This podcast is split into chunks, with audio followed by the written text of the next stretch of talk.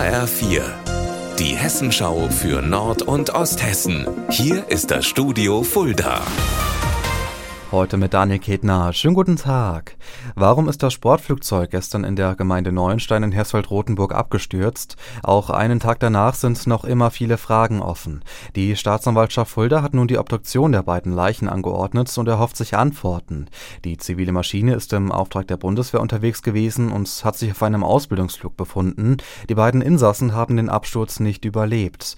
Die Polizei sucht jetzt Zeugen, wer also den Absturz beobachtet oder sogar Videos oder Fotos Fotos vom Flieger gemacht hat, bitte melden.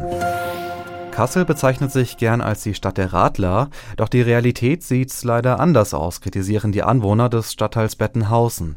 HR4-Reporter Carsten Golker. Gefährliche Firmenausfahrten an der Strecke, ständige Wechsel zwischen Fahren auf dem Bürgersteig oder der vielbefahrenen Straße gefährden den Schulweg vieler Kinder, beklagt aktuell in der Woche der europäischen Mobilität der Ortsbeirat. In der Liste der 247 Maßnahmen für den Radverkehr, die die Stadt in den nächsten Jahren umsetzen will, ist Bettenhausen auf Rang 213. Deshalb hat der Ortsbeirat schon vor Monaten beschlossen, die Oxhäuser Straße nach vorn zu priorisieren. Allein getan hat sich bis heute gar nichts.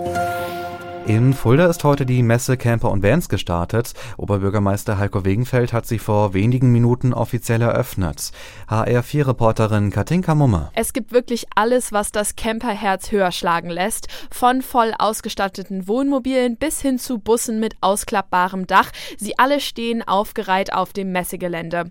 Aber Besucher können sich die Camper und Vans nicht nur anschauen. Es gibt auch Vorführungen und Ausprobiermöglichkeiten, sowohl auf Asphalt als auch auch im Gelände. Verpflegung gibt es natürlich auch, inklusive Live-Kochen und einem Stand über Frühstück fürs Campen. Die Messe ist bis Sonntag jeden Tag von 10 bis 18 Uhr geöffnet. Tickets gibt's online und vor Ort. Unser Wetter in Nord- und Osthessen. Und da bekommen wir die Sonne heute nur selten zu Gesicht. Es sind viele Wolken unterwegs. Zwischendrin kann es immer mal wieder nass werden.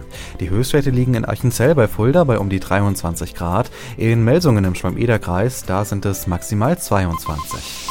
Morgen, da ändert sich wenig, viele Wolken und erst ab dem Mittag lockert es hier und da auch mal auf. Ihr Wetter und alles, was bei Ihnen passiert, zuverlässig in der Hessenschau für Ihre Region und auf hessenschau.de.